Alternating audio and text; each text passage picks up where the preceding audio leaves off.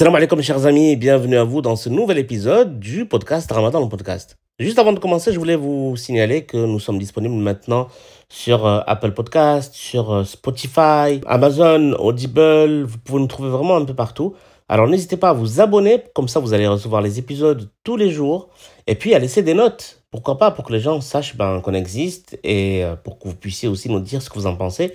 Ça me permettra d'évoluer et d'améliorer les choses. D'ailleurs aussi, si vous avez des suggestions, vous avez le, mail dans la description du podcast normalement. Commençons maintenant avec la citation du jour.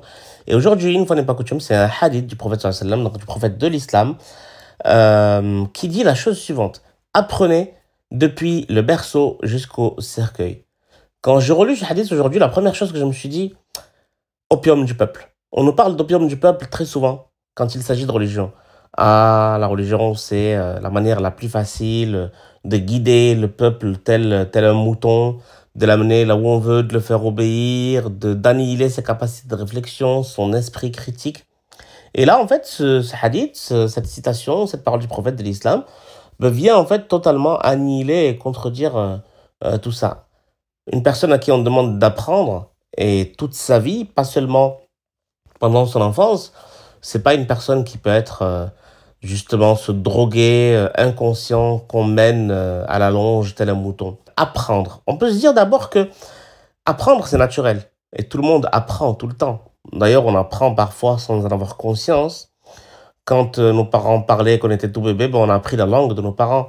Nos expériences dans nos vies, les rencontres qu'on a fait avec d'autres personnes, les erreurs qu'on a faites et qui se sont corrigées avec le temps, tout ça, c'est un apprentissage en quelque sorte, un bain qui se fait, euh, qui se fait tout seul, qui se fait tout à fait naturellement. Peut-être que la première idée de ce hadith, déjà, c'est d'avoir conscience de cet apprentissage, peut-être pour mieux le, le réguler, pour mieux le conduire.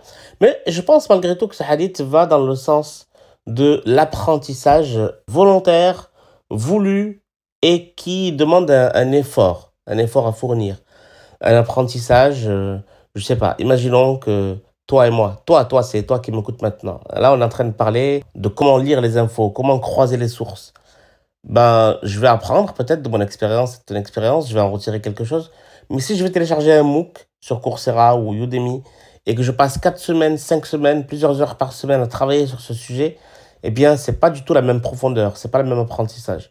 Je pense que ce hadith est là pour nous dire que nous devons nous former toute notre vie. Une fois que les études sont finies, ça ne veut pas dire que apprendre, c'est terminé. Parce que vous le savez, les connaissances euh, stagnent en fait, ou se perdent si on ne continue pas à les enrichir. Donc moi, j'aime beaucoup cette idée d'apprendre tout au long de la vie une nouvelle langue, un instrument de musique, un nouveau verset du Coran, et ainsi de suite. Mes amis, je vous dis à demain, Inch'Allah, pour un nouvel épisode. D'ici là, amusez-vous bien. Salam alaikum.